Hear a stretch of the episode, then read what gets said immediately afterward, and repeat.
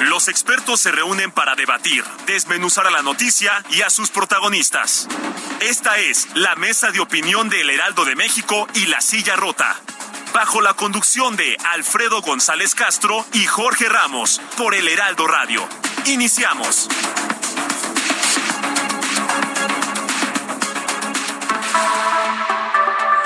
Son las nueve de la noche en punto, tiempo del centro de la República. Muy buenas noches, bienvenidos a esta mesa de opinión del Heraldo de México, La Silla Rota.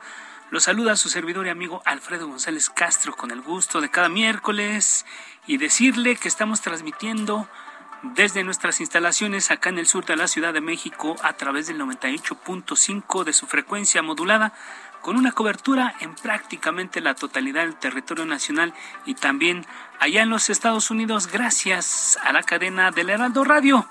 Nuevamente, bienvenidas, bienvenidos y también como cada miércoles saludo a mi colega y amigo Jorge, Jorge Ramos, director editorial de La Silla Rota, que nos va a platicar sobre los temas que abordaremos en esta emisión. Jorge, muy buenas noches, ¿cómo estás? Buenas noches, Alfredo, ¿qué tal? ¿Cómo estás? Y buenas noches al auditorio que cada semana nos acompaña en, en este espacio para abordar algunos, algunos asuntos. Eh, y bueno, fíjate, Alfredo, que esta noche abordaremos eh, un tema que eh, tiene que ver con, con este asunto de las paternidades responsables o irresponsables, ¿no? Si, si hay respuesta, pues, cuando hay separaciones, en fin. Pero vamos a empezar con una historia esta noche abordaremos el caso del feminicidio de Cecilia Monzón. Eh, les vamos a presentar una historia, esta historia en voz de Gina Monroy. Cecilia Monzón, activista, abogada y defensora de derechos humanos de las mujeres, fue asesinada el 21 de mayo de este año en San Pedro Cholula, Puebla. Las autoridades señalaron como responsable de su muerte al priista y ex candidato Javier N., expareja de la abogada, a quien había denunciado por abandono de menor e impago de pensión alimenticia del hijo de cuatro años que tenían en común. Una semana antes de ser asesinada, Monzón señaló que las denuncias que había presentado contra Javier N. estaban detenidas en la Fiscalía del Estado y lo acusó de esconder sus bienes para no tener que pagar la manutención. La pensión que fijó el juez fue del 10%. Ante estas decisiones de las autoridades, Monzón acusó que son las mujeres quienes se deben endeudar para hacerse cargo de la manutención de los menores. En estos micrófonos, en entrevista con Sergio Sarmiento y Lupita Juárez, Elena, hermana de Cecilia, habló de las razones por las que fue asesinada. Bueno, lo que provocó que mi hermana perdiera la vida es el machismo, ¿no? Es un misógino que cree que con su poder puede eliminar a cualquier mujer que se le ponga por delante, ¿no? Sencillamente le tocó a mi hermana, desafortunadamente. Solo resulta una verdadera justicia cuando llega a tiempo. La justicia tardía no es justicia, ¿no? Entonces, eso es lo que nosotros reivindicamos y conseguir, desde luego, una pena máxima. Elena ahora lucha por la custodia de su sobrino y acusa que las leyes son machistas porque dan preferencia al padre o a los padres de él. Informó para la silla rota Gina Monroy. Está, Jorge, la historia completa de lo que ocurrió con esta activista que al principio se pensaba que había sido asesinada por su actividad en defensa de, de varias causas. Sin embargo, ya sabemos cuál fue el origen de, de, esta, de este asesinato y precisamente para hablar de este tema damos la bienvenida a nuestras invitadas de esta noche, Elena Monzón. Ella es abogada, laborista y hermana de Cecilia Monzón. Elena, gracias, muy buenas noches. ¿Qué tal? Buenas noches, gracias por contar con nosotros. Gracias. También saludamos esta noche a Diana Luz Vázquez Ruiz, impulsora de la ley Sabina, que busca modificar artículos del Código Civil y del Código Penal locales para tipificar el abandono de mujeres embarazadas por parte de los progenitores del hijo o hija que esperan. Eh, Diana Luz, gracias. Muy buenas noches. ¿Qué tal? Buenas noches, Jorge Alfredo. Gracias por el espacio. Pues muchísimas gracias a las dos por eh, aceptar esta invitación. Y bueno, Cecilia Monzón era una luchadora por la justicia.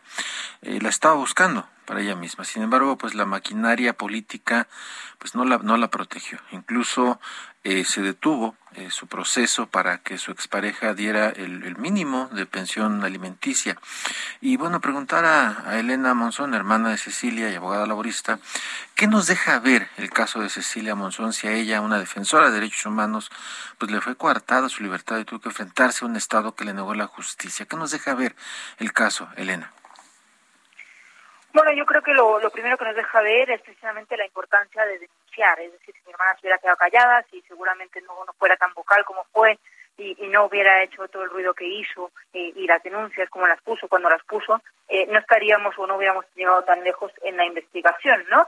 Y en lo que respecta al abandono de las autoridades, pues sí, claramente hay algo ahí que, que no queda claro o no acaba de quedar claro y que tendrá que ser objeto de investigación interna. Yo entiendo que ahora mismo el equipo con el que estamos trabajando, la unidad de, género, está siendo muy competente, la unidad de víctimas de feminicidio está siendo muy competente, tenemos ya los primeros resultados, falta una aprehensión, pero se han conseguido las vinculaciones. ¿no? Entonces yo entiendo que, que tenemos que separar las cosas y, y el, el, precedente, como yo siempre he dicho, la Fiscalía es la primera interesada en resolver el caso de mi hermana precisamente por el precedente. Muy bien, Elena. Y ya lo decíamos al arranque de este espacio, Diana Luz eh, Vázquez es impulsora de la ley Sabina, una iniciativa que busca modificar artículos del Código Civil y el Código Penal locales para tipificar el abandono de mujeres embarazadas por parte de los progenitores. Diana Luz, ¿por qué crear esta ley y con qué te has encontrado en el camino? Pues vivimos en un sistema patriarcal donde las leyes eh, están hechas para que los hombres sigan conservando privilegios.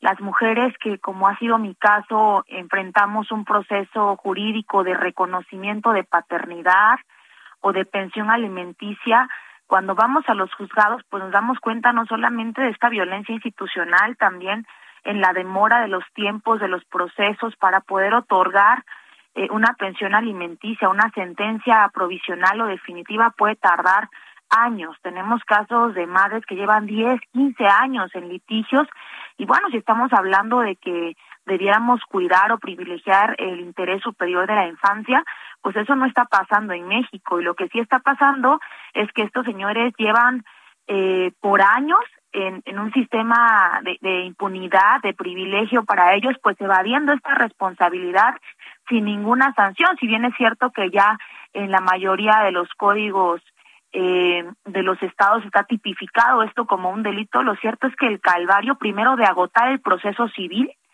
y, lo, y después de agotado el proceso civil, hacer el proceso penal, es decir, judicializarlo para que estos señores vayan a la cárcel, es tortuoso, es un calvario para cualquier mujer de a pie que eh, trabaja todos los días para sacar adelante a sus hijos e hijas y tampoco puede estar pidiendo permiso todo el tiempo para las audiencias y eh, también estas dobles y triples eh, jornadas de, trabajos en, en, en, los hogares pues hace todavía mucho más difícil que una mujer resista desde lo emocional pero también desde lo económico uno de estos procesos. Por eso es que las mujeres pues no denuncian no no tenemos eh, digamos como esta eh, cultura que debiera ser así, ¿no? De, de, de, la denuncia en casos de pensión alimenticia, pocas lo hacen por lo que genera, por lo que cuesta, por el desgaste, por el tiempo, porque al final estos señores se amparan, los cubren en sus trabajos, eh, en sus familias los solapan, los esconden, pactan con los jueces y juezas, eh, en fin, una serie de lagunas legislativas que les permiten a estos señores seguir violentando a las infancias en este país. Y bueno, venir también de estas historias donde tu madre, tu abuela, eh, pues eh, te dicen, no, déjaselo a Dios, déjaselo al karma, este, y un, una infinidad eh, de, de argumentos donde aparte las culpables somos nosotras por elegir mal, por no fijarnos con quién tenemos hijos e hijas. Bueno, teníamos ya que romper con, con esta cadena que se va repitiendo y que si no hacíamos algo, pues las niñas que vienen eh, van a pensar que esto es normal, ¿no? Como pasa en este país, que es normal abandonar a una mujer embarazada y que no suceda absolutamente nada comentar también eh, en esta pandemia entre 2020 y 2021 de los divorcios que se llevaron a cabo en México, siete de cada diez padres no están cumpliendo la pensión alimenticia. Y si le vamos a y si vamos a hablar de ese contexto o, o a compartir el panorama es más desgarrador romantizamos a las jefas de familia y decimos hay 35 millones de jefas de familia en México, cuando lo cierto es que esta narrativa tiene que cambiar. Hay más de 35 millones de padres ausentes, de padres irresponsables. 35 millones. Es escandaloso verdaderamente y como, bueno, eh, como lo decías, eh, si bien las mujeres no no, no, no, no pueden a veces dar el paso, no dan el paso para, para denunciar. Es importante eh, impulsar esta, esta cultura. Gracias, gracias, Diana Luz. Y bueno, eh, eh, un, un pequeño corte informativo. Breaking news le Breaking news le llamamos. o extra, extra. O extra, extra, de, como se decía antes, ¿no? Cuando se cantaba una, una noticia en las calles. Extra, extra. Claudia Sheinbaum, jefa de gobierno de la Ciudad de México, está informando en estos momentos a través de su cuenta de Twitter que dice, informo que salí positivo a COVID, me encuentro bien y me mantengo trabajando a distancia, o dicho de otra forma, no se puede vencer a quien no sabe rendirse, dice la jefa de gobierno Claudia Sheinbaum. Lo está informando en este momento la jefa de gobierno y bueno, pues después de días intensos de mucha actividad que ha tenido la jefa de gobierno, pues ahí está el resultado. Pero bueno, esperemos que nada grave y sigamos con la información, Jorge. Eh, sobre la, segunda parte de, de, este de este tema que estamos abordando, ya lo decíamos, eh, hay, hay, antecedentes y el 12 de junio, hace dos días, se informó que los tres detenidos por el feminicidio de Cecilia Monzón fueron vinculados a proceso.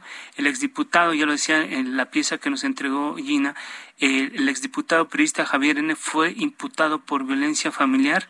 Javier N., el autor intelectual del asesinato de Cecilia, y su expareja eran, era exdiputado y secretario de gobierno durante el sexenio de Mario Marín entre 2005 y 2011 allá en Puebla.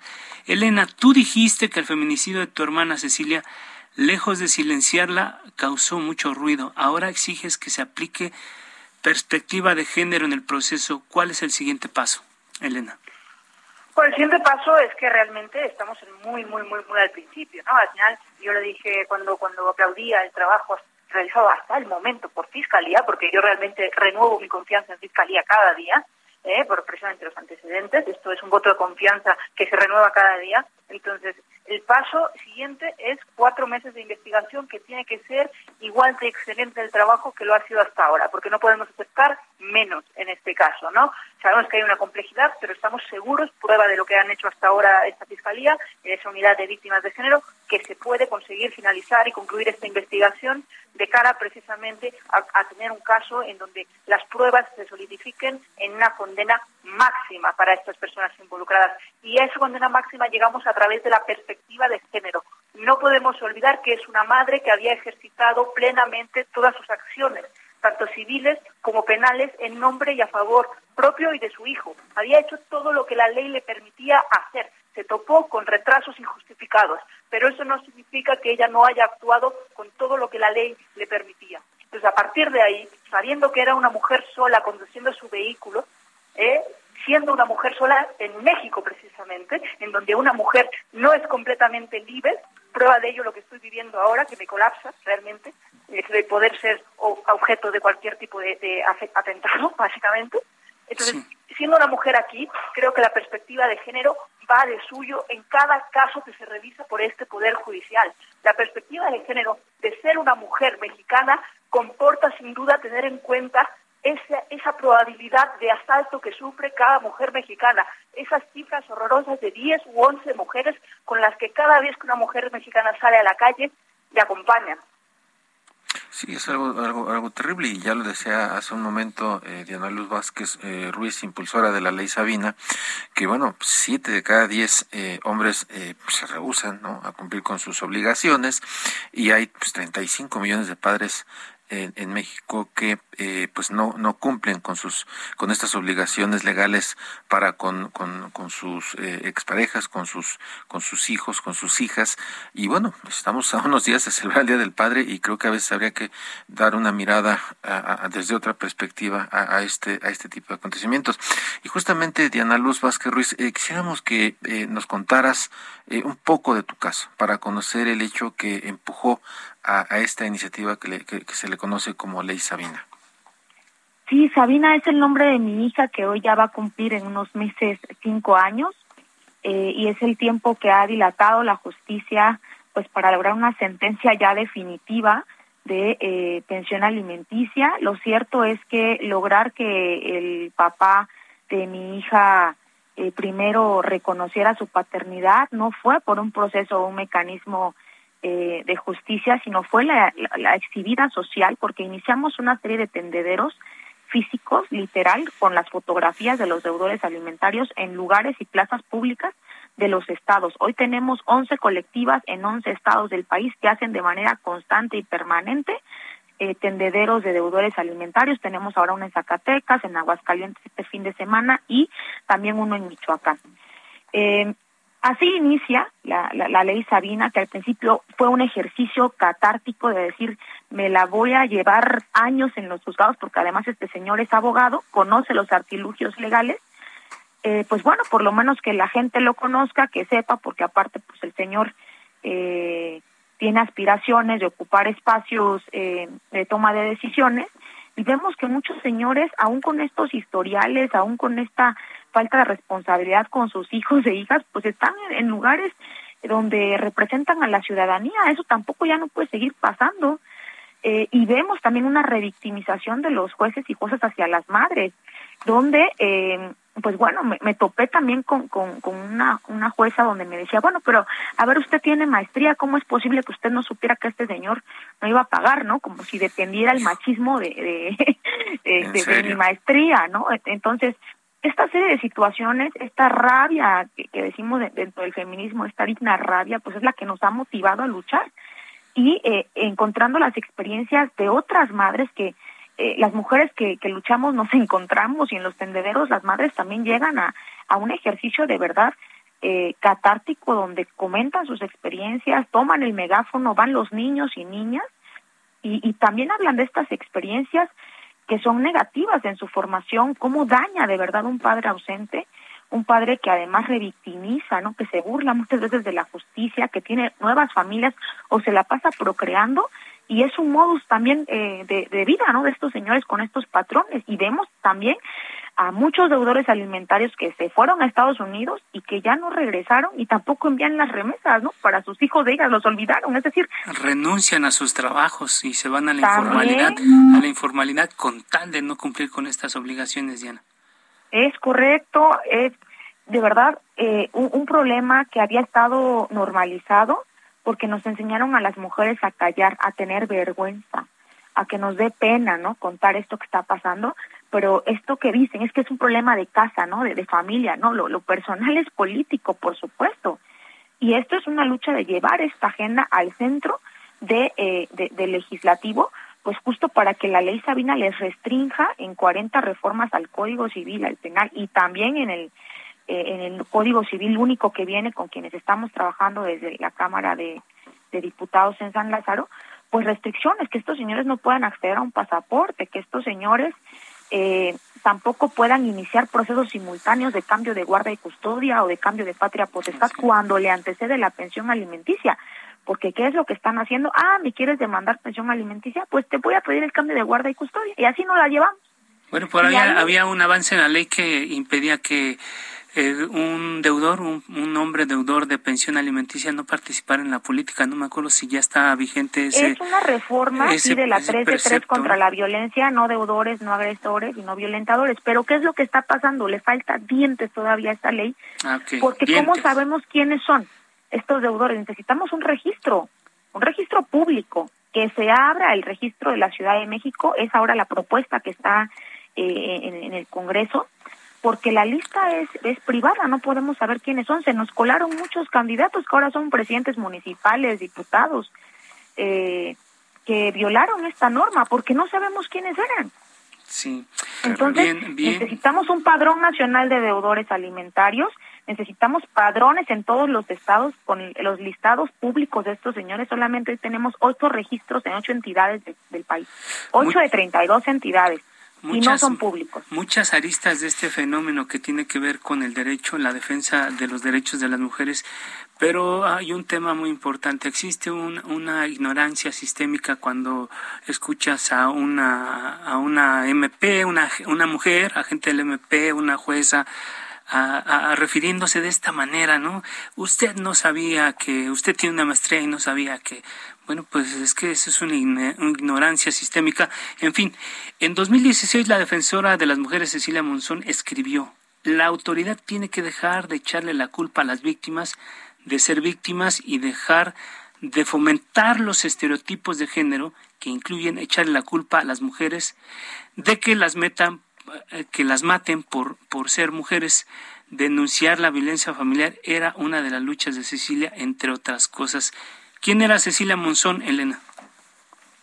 Bueno, yo creo que ella se definía perfectamente, una activista civil, una litigante y sobre todo pues una, una persona entrañable. ¿eh? de las muestras de cariño que hemos visto, tanto de profesionales de la abogacía como de las instituciones en las que trabajaba, es una muestra de ello, pero solo es una pequeña muestra porque aquí el dolor es muy hondo eh, a nivel familiar y, sobre todo con sus amigos también, que, han compartido gran parte de sus logros y de sus sufrimientos, ¿no? Entonces, Cecilia era muchas vertientes y, sobre todo era una guerrera que permitía esto eh, ejercer el derecho como, a ella le gustaba, con mucha garra, hasta el final, buscando esa justicia, sin admitir trampas, sin, abandonar la lucha y sobre todo sin rendirse a, la, voluntad de silencio de algunas partes de las instituciones, ¿no? Y, realmente esa voluntad de hacer ruido que yo manifiesto es la realidad. Mi hermana no dejó de hacer ruido enfrentándose a, a la misma fiscalía en determinadas ocasiones por sus, por sus eh, representadas, que eran víctimas y son víctimas de violencia de género personas que realmente necesitaban y necesitan a, litigantes fuertes. De ahí nuestra voluntad también de crear una fundación que les dé amparo y que les permita tener esa asistencia y cobertura legal. Yo he estado donde está mi hermana por, por motivos obvios, he podido ver dónde están las víctimas y he podido ver la necesidad de tener a defensoras como mi hermana, vocales, que no se rindan y que estén ahí para identificar, para colaborar, pero también para identificar dónde se puede mejorar, ¿no? Y en ese sentido la atención a la víctima del Estado, yo hablo de un Estado, pero estoy segura de que se puede mejorar, siempre se puede hacer más. Yo he visto las necesidades y es evidente que hay que hablar y no hay que rendirse. Claro, gracias Elena. Y ahí está quién, quién, quién era Cecilia y qué buscaba. Y, creo que su ejemplo eh, eh, quedará y, va a perdurar justamente para, para derrotar estas, estas taras que tenemos en la sociedad. Eh, Diana Luz eh, Vázquez, eh, preguntar finalmente, ¿el Estado tiene voluntad política para, ves voluntad política en el Estado para avanzar en esta ley Sabina? Sí, creo que la llegada de las mujeres a los congresos de los estados y eh, esta paridad en el Congreso Federal ha hecho que muchas de las diputadas abracen la iniciativa, que la estén impulsando fuerte, el caso de la diputada Ana Francia en Ciudad de México, que ha logrado que, la, gran eh, mayoría de diputadas eh, pues vayan con, con esta ley que en septiembre se discute. Eh, ya también está la propuesta en algunos otros estados del país.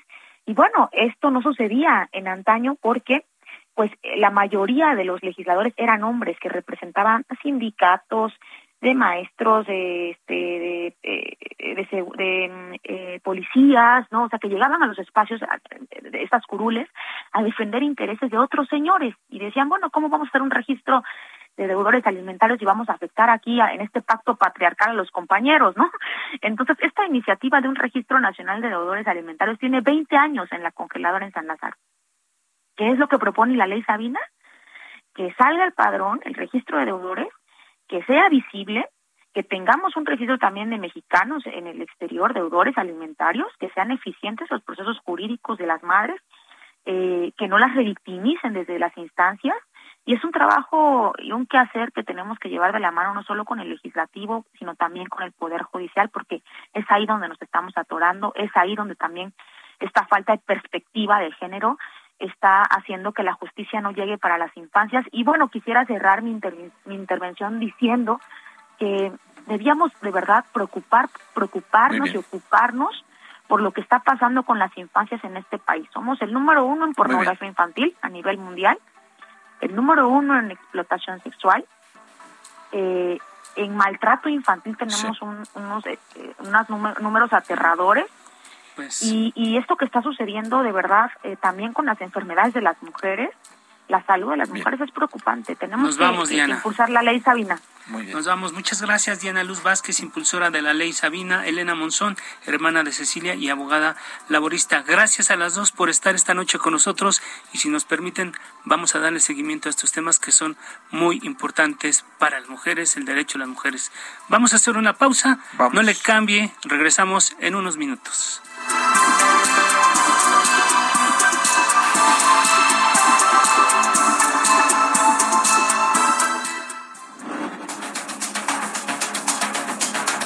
Regresamos con la polémica y el debate después del corte. No se vaya. Esto es Mesa de Opinión, El Heraldo, La Silla Rota.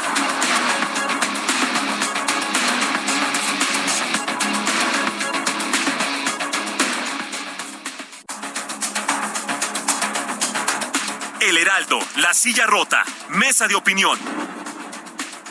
La polémica y el debate continúan.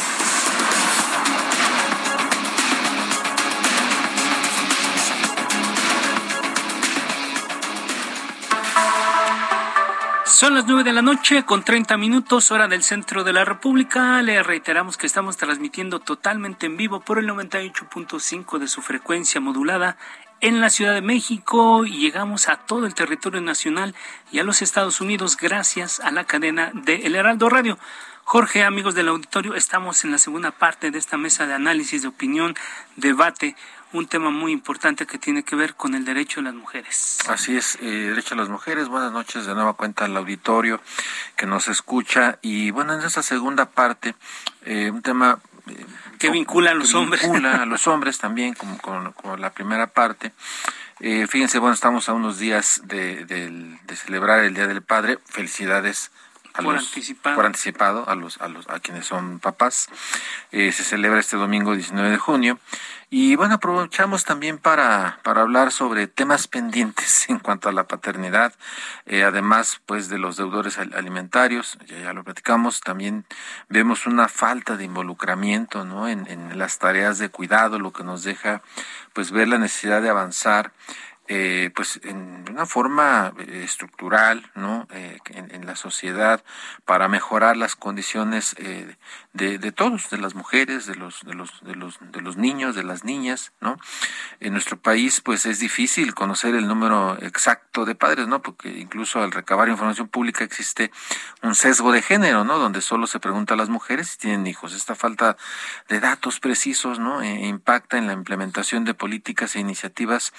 eh, pues desde, desde varios aspectos, ¿no? Las empresas privadas, para las licencias de paternidad, eh, algo que se ha ido avanzando. Pero bueno, este tema es el que vamos a continuar en esta segunda parte. Así es, así es, Jorge, amigos del auditorio. Y, y, para abordar este tema del que tú ya nos dabas cuenta, ahora damos la bienvenida a Fátima Mace, ella es directora de Sociedad Incluyente del Instituto Mexicano para la Competitividad INCO. Fátima, gracias, muy buenas noches.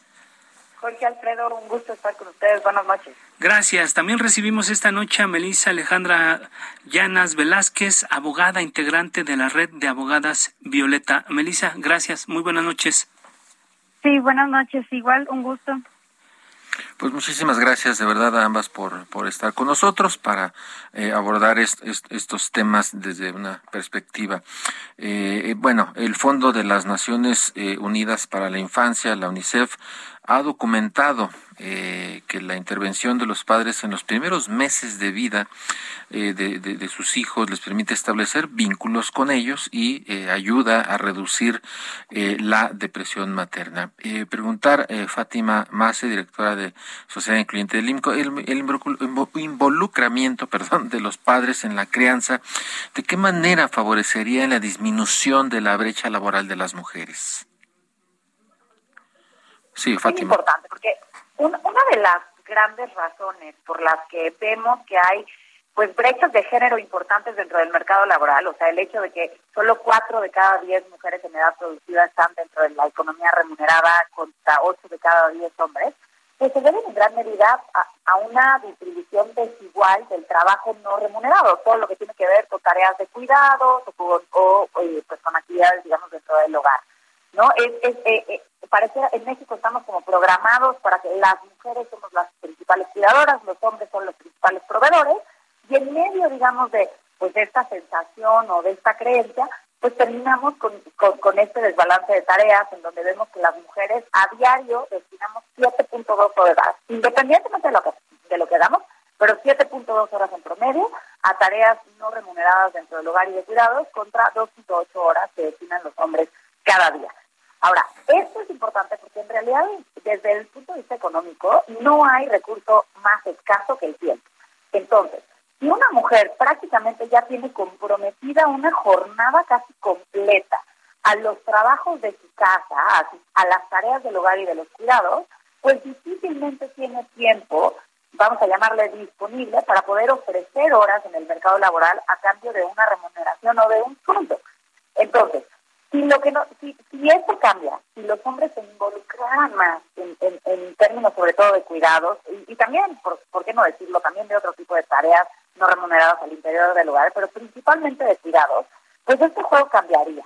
Y, lo que esperaríamos ver es que las mujeres tuvieran más tiempo para poder ofertar en el mercado laboral y no necesariamente quedarse ya sea con un trabajo en la informalidad o con, o con menores horas, digamos, para que puedan eh, pues tener o consolidar autonomía económica. Entonces, en este sentido suena contraintuitivo, pero hablar de permisos de paternidad y hablar de lograr generar una corresponsabilidad al interior del hogar es fundamental para poder ver mayor igualdad en el mercado laboral.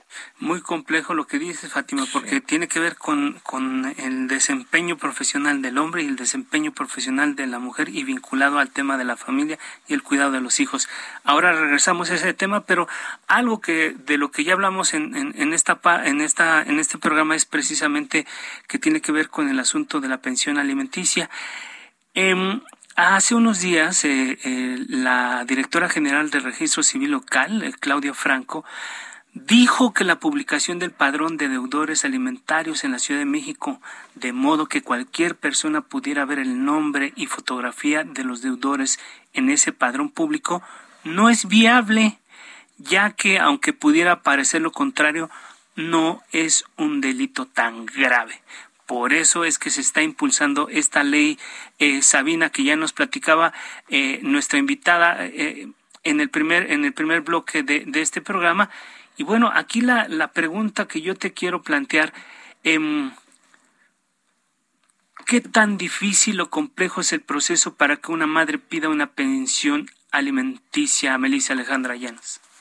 Eh, sí, pues eh, este proceso sí es algo complejo, eh, se puede decir bastante difícil o bastante complejo, ya que eh, pues principalmente si se tiene esta problemática en cuanto a pensión alimenticia es porque eh, pues hay una negativa, una negativa de este deudor alimentario a proporcionar los alimentos, entonces eh, muchas mujeres tienen desconocimiento de, de qué hacer, a dónde tienen que acudir si hay instituciones públicas que las puedan ayudar, eh, no saben de esto, entonces, eh, eh, para empezar, el, desconocimiento que tienen las mujeres, además, súmale el que ya cuando saben, oye, puedes pedir una, una pensión alimenticia ante una autoridad, es un derecho fundamental de los menores, cuando acuden ellos a alguna institución pública, porque pues no tienen los recursos suficientes, pues te topas con la sobrecarga de trabajo en estas instituciones, eh, tienen mucha demanda, no es específicamente estos abogados,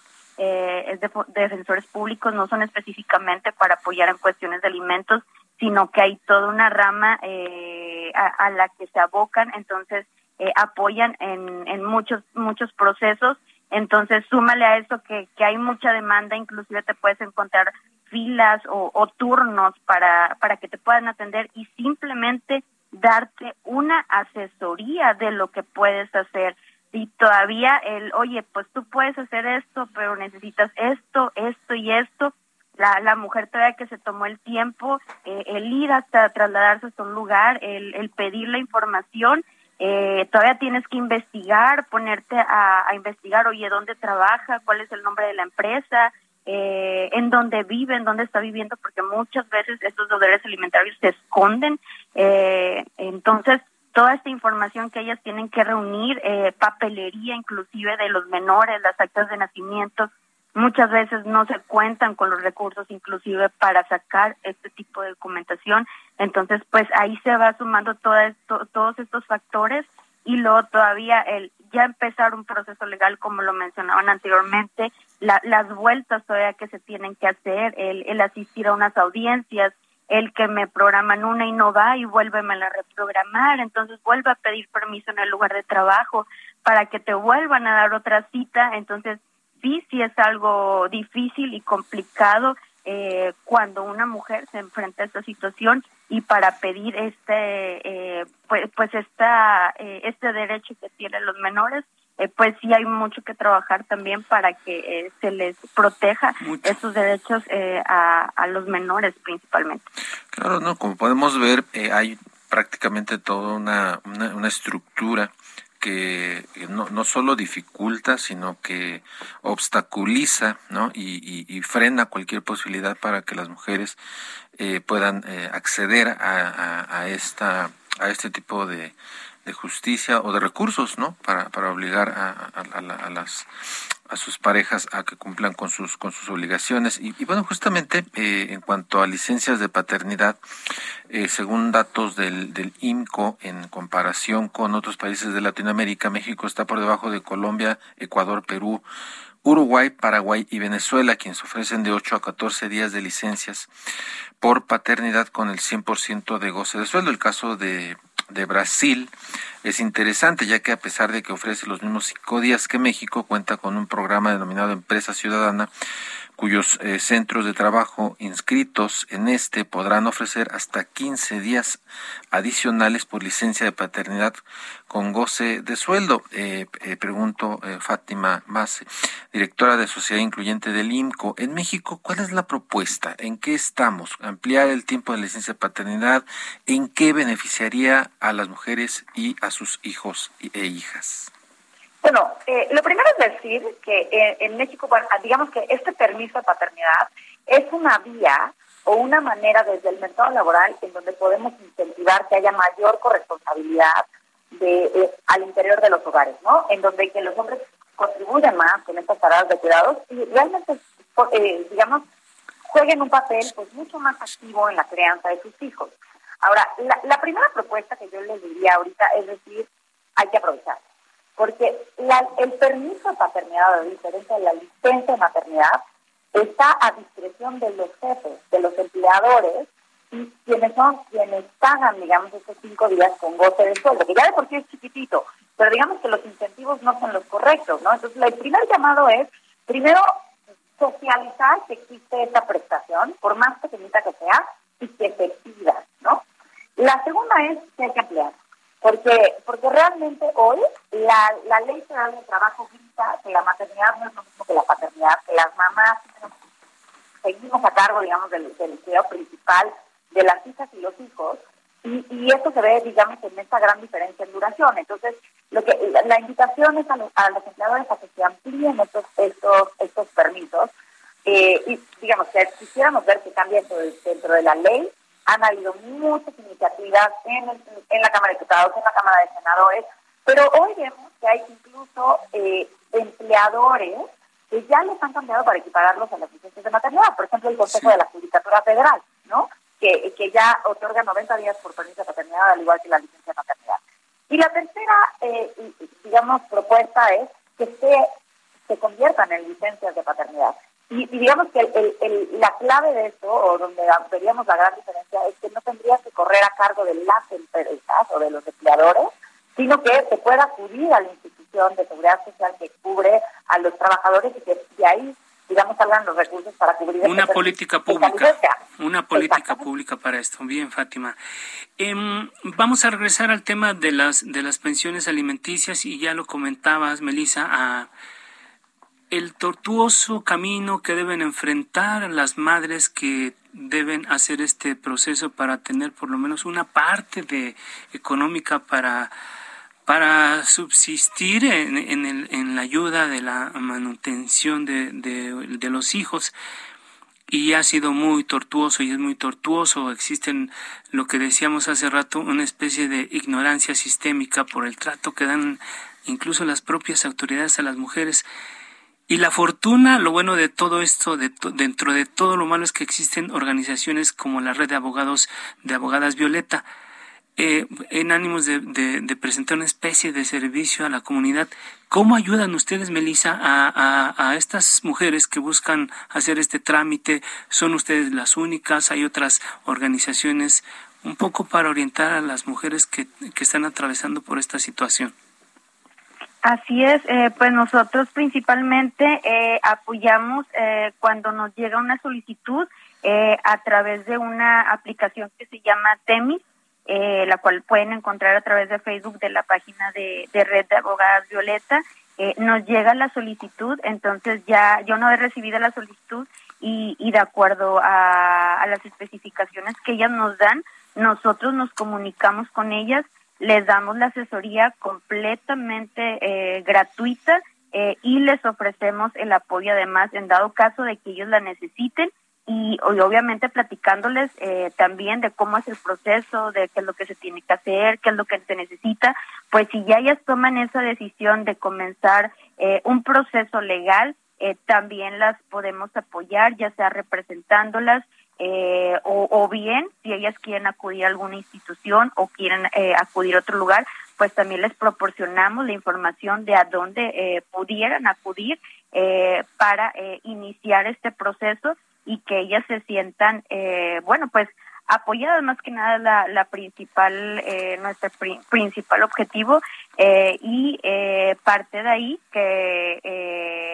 pues que se animen a, a tomar acciones legales y no se queden nada más eh, con, con esta eh, espinita de, oye, es que yo, yo quería o, siempre eh, nunca me dio, nunca me dieron para los alimentos de mis hijos, entonces pues eh, se les da la información que nos están solicitando y ya de ahí eh, pues nosotros esperamos esa decisión y ya sea si quieren retomar o quieren iniciar el proceso, pues nosotros las apoyamos. ¿Qué, tanta demanda tienen o han tenido?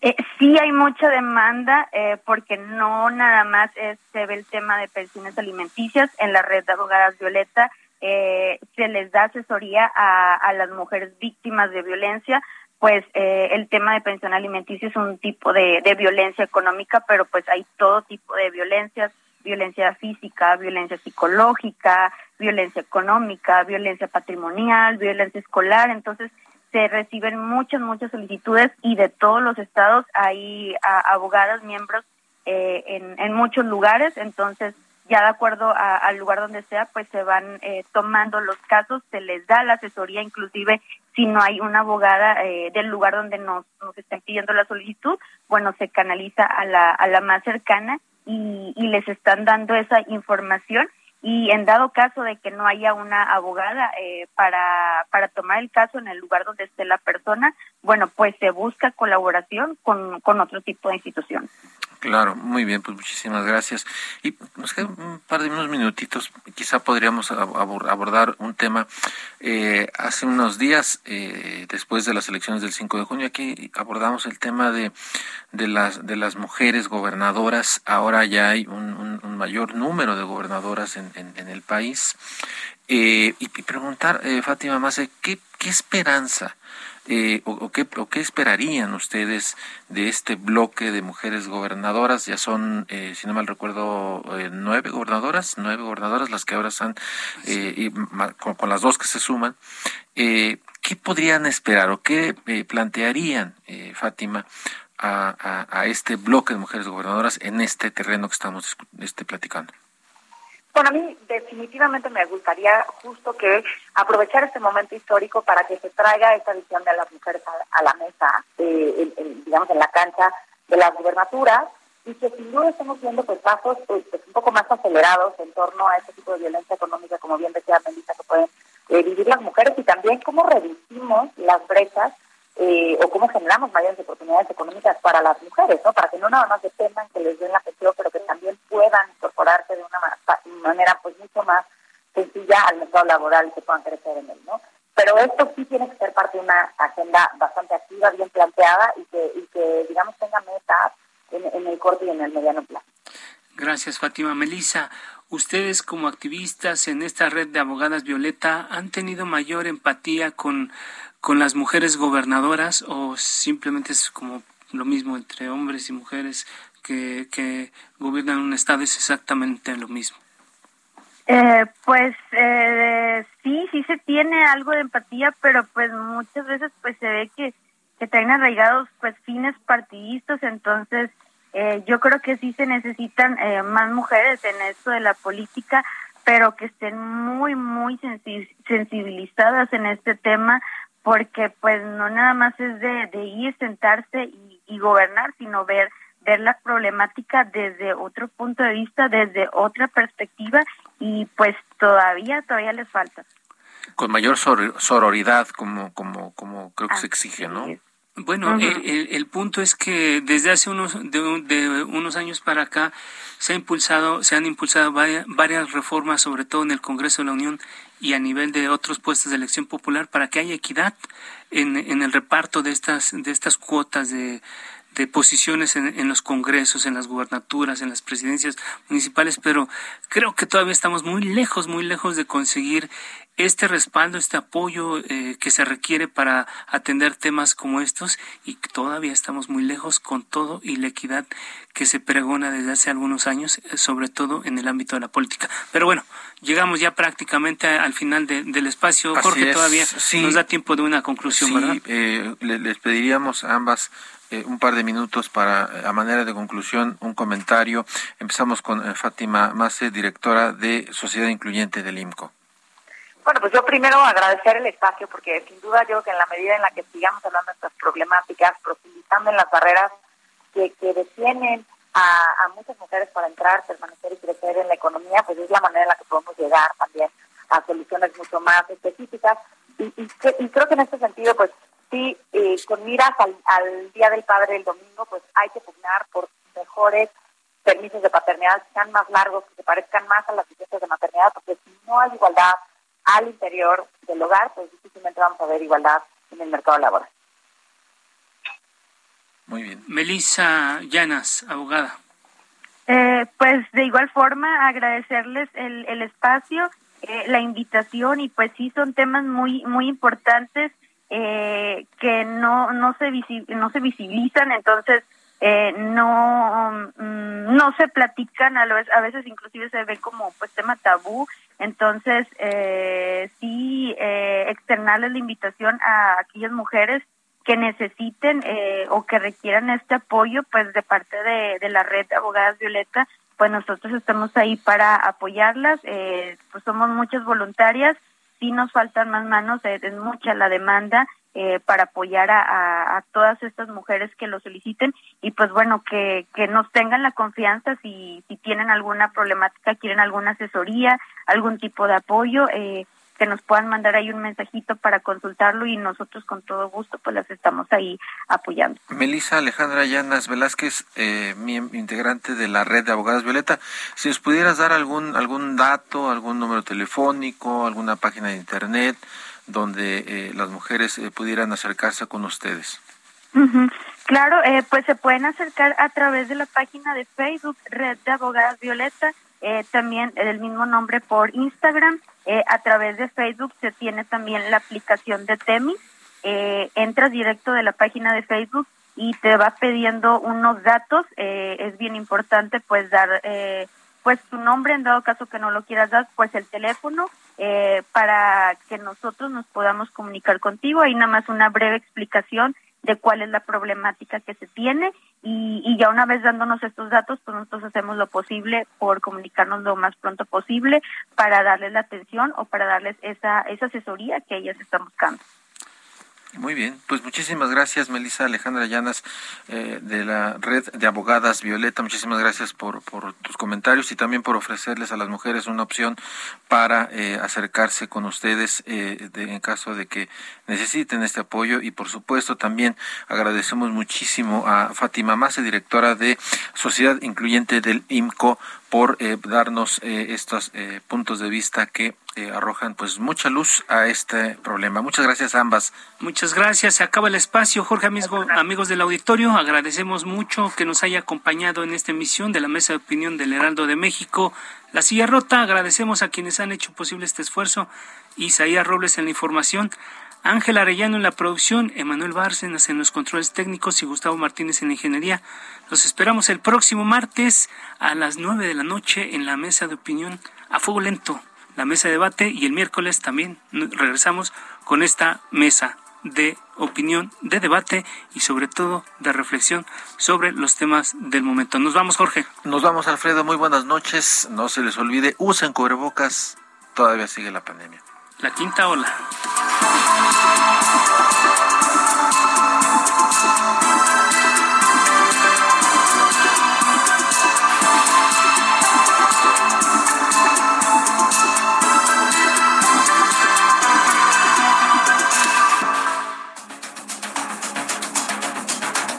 Polémica por hoy ha terminado. Le esperamos el próximo miércoles para que junto con los expertos analicemos la noticia y a sus protagonistas en la mesa de opinión El Heraldo de México y La Silla Rota.